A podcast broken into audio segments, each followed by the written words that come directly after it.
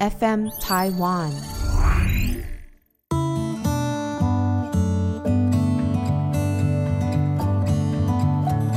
各位听众，大家好，欢迎收听《心理不用学》，我是陈永仪。你今天好吗？我最近呢，是有点被逼着在思考一些问题。一直以来就有一些人提醒我啊，说：“哎，你是不是该出书啦？”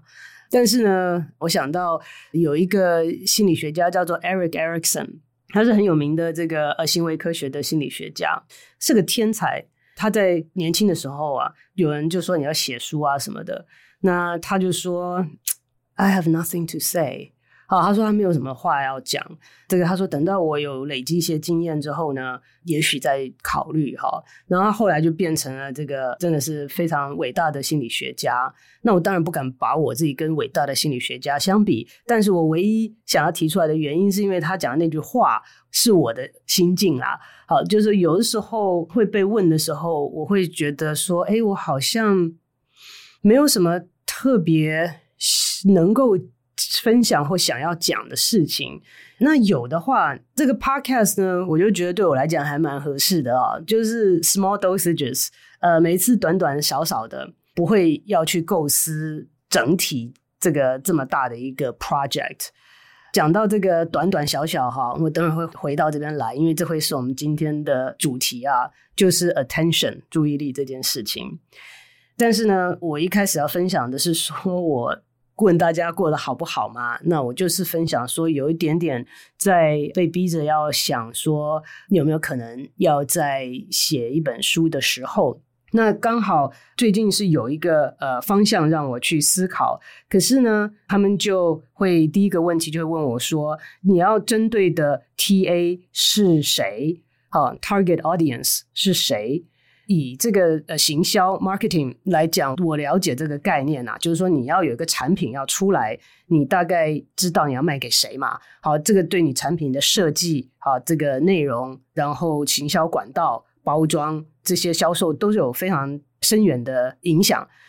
那出本书，好，我想大概也是这样子的。所以问这个问题呢，是无可厚非，呃，甚至是必要的。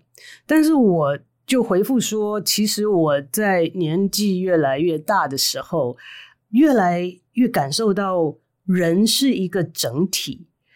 今天你说你的 TA 是，比如说三四十岁的人，哈，或者说他们会问我说，你这个的 TA 是呃给公司的主管，还是员工，还是给这个父母，还是给呃学生？那 fair question，但是以一个人来讲。现在的父母当初也是小孩啊，那现在的小孩到时候也会长大到步入社会去工作啊。现在的公司主管也是从刚开始入职一路走来演变成长到了今天呢、所以你要我去 target 这一个，我更想要去讲整体的，就是说这个议题以不同的阶段的人来讲来看，会是什么样子的角度、感受、想法，好，都会不同。但是这个就让跟我互动的人很困扰，你知道吗？就是说我这个人好难搞哦，就讲好一个题目就去写就好了。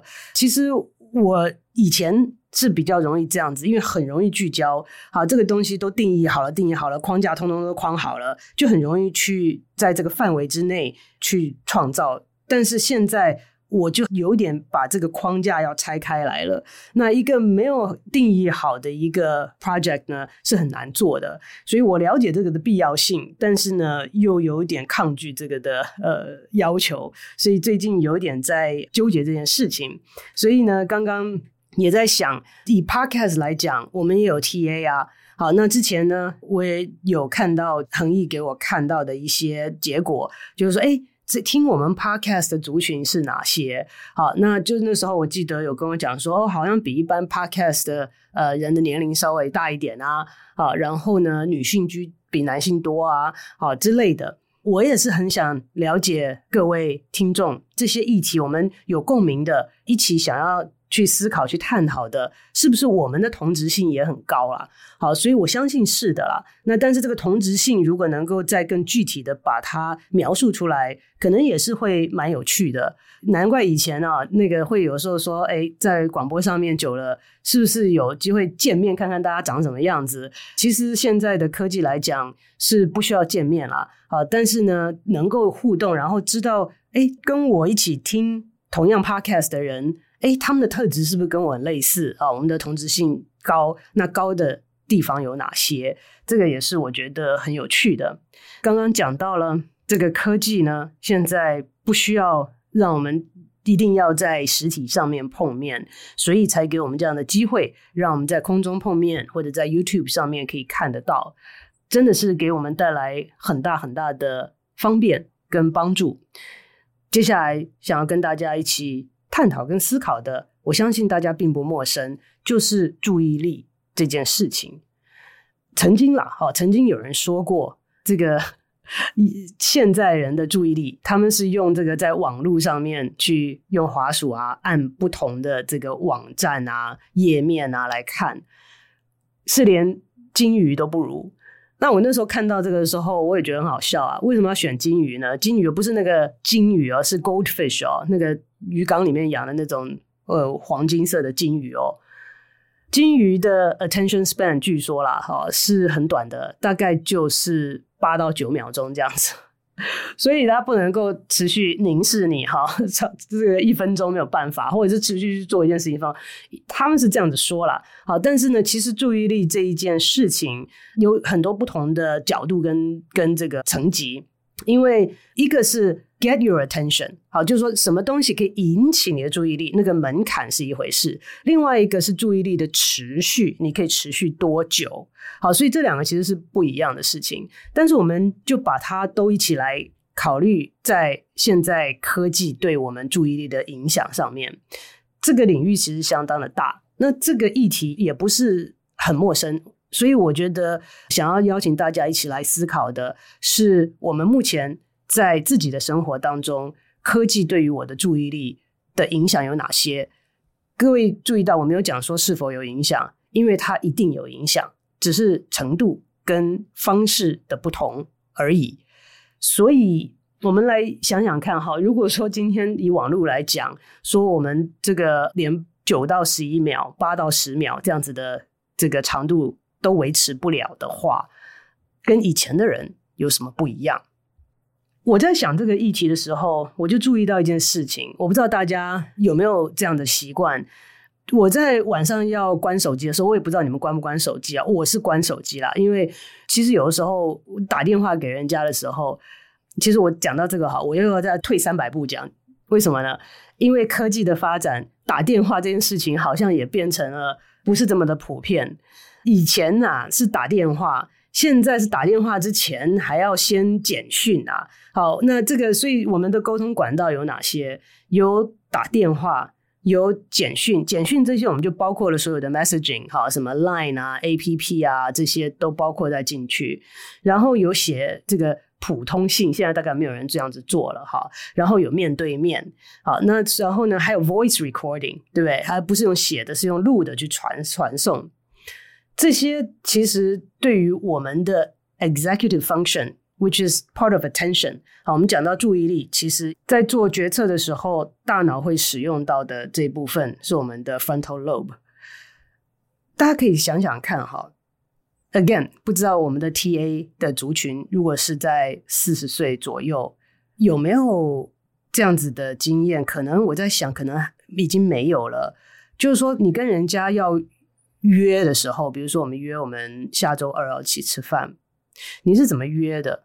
在我那个时代，在科技这么发达之前，可能是电话约，不会是写信啦。我这时代已经不是写信了，哈。那所以可能是电话约，但是就没有那种手机这么这么的呃这个普遍的使用。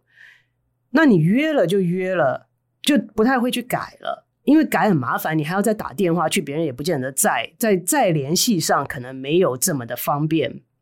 可是现在的人，如果跟你说，我跟你约下周二吃饭，中间发生什么事情，我随时可以赖你啊，我随时可以 Messenger 你啊。好，所以一直到我们见面的前几小时都可能有变啊，地点可能有变，时间可能有变，参加的人数可能有变，所以我们大脑要去花多少的资源去处理这种随时可能产生的变化，其实要花很多的资源，因为以前定的事情就定了，我不用再去想它了，把它放在我的 calendar 上面，不管你是纸本的 calendar 还是电脑的 calendar，放上去我就不用去想它了。直到我前一天要看我的行程的时候，就知道我明天要做什么事。可是现在，你就算早上起来看了你的行程，请问一下，你这一天当中既定的行程改变了有多少？不管是早到了、迟到了、不到了、改期了，都可能随时发生。所以，这个是我刚刚说想到这个时代的差异哈。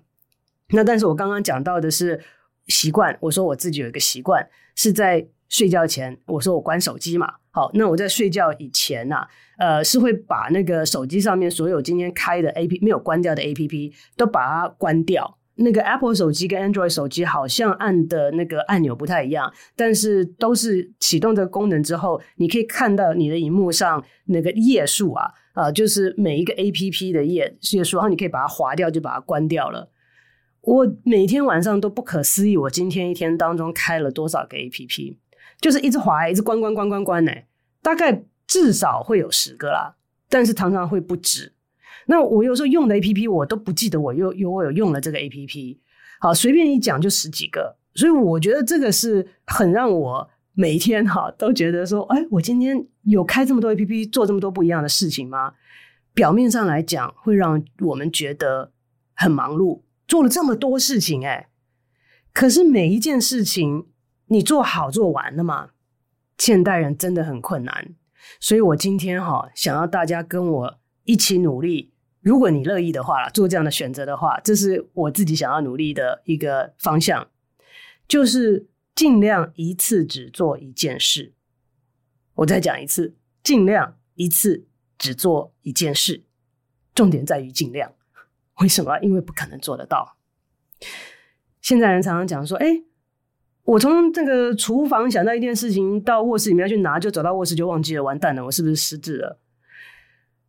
是不是失智？当然我不知道，但是这种现象是可以被我们的注意力分散太多来解释的。你这脑筋里面 constantly 持续的都在有不同的东西在转换的时候，我们的大脑不是为这样所设计的。我们演化的过程当中。从来没有任何阶段、任何时代是要像我们现代人这样子，同时要装这么多不同的东西，而且要迅速的转换，真的没有。大脑很累，所以在我现在生活当中，虽然不可能，但是我尽量要求，比如说我在开电脑的时候，就做一件事情，叫做回 email。我说我今天要回这个 email，结果在开了电脑看这个 email 之前，看到他的上一封 email 比他更紧急，那我只好选择先去回上一封 email，在回上一封 email 的过程当中，又让我需要得要去查一些资讯才能回这个上一封的 email，所以等到我再回来要去做我原始要做这件事情的时候，已经不知道是是不是今天的啦。说实在的。所以这个大环境我们可能没有办法改变，因为就是这样，你没有办法改变这个世代。现在我们生活就在这个样子的一个情境底下。那如果你说你不想要去妥协，好，那搬到深山里面去住 OK 啊，好，脱离。那在没有办法做到那么极端的这个改变的情况之下，我们可能就是要去适应这样子的世代。但是在适应的过程当中，是不是可以框下一点点的时间，立下一些有限的目标，让我们可以尽量的去维持我们大脑的 functioning？因为你说大脑的适应力很强，它可以因应这样子的变化。可是凡事都有代价的，在这样子的一个处理事情多但是浅的这样子一个模式底下呢，其实大脑里面的杂音是非常非常多的。而且也没有办法休息。所以现在的人，你不要说呃吃不好啦、睡不好啦，然后焦虑啦、压力啦，这些都是他的可能的后果。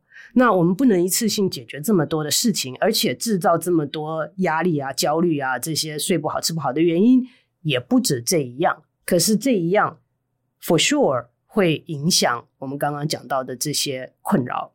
一次只做一件事是个目标，绝对达成不了，但是可以尽量。就说，我现在开 email 的时候，我原先想要做这件事情，结果发现前一封 email 更紧急的时候。我可能会有两个做法，第一个就是那就回前一封 email，因为它比较紧急啊，没话讲。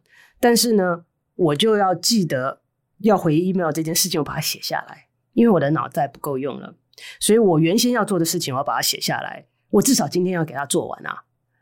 有的时候，我常常听到一些长辈会说：“啊，记不得，年纪大了。”呃，这个年纪大了听不到了。我后来发现哈，都是因为他们不想记的事情，或者是他不想听的事情，他就说年纪大听不到，听不到，记不得了。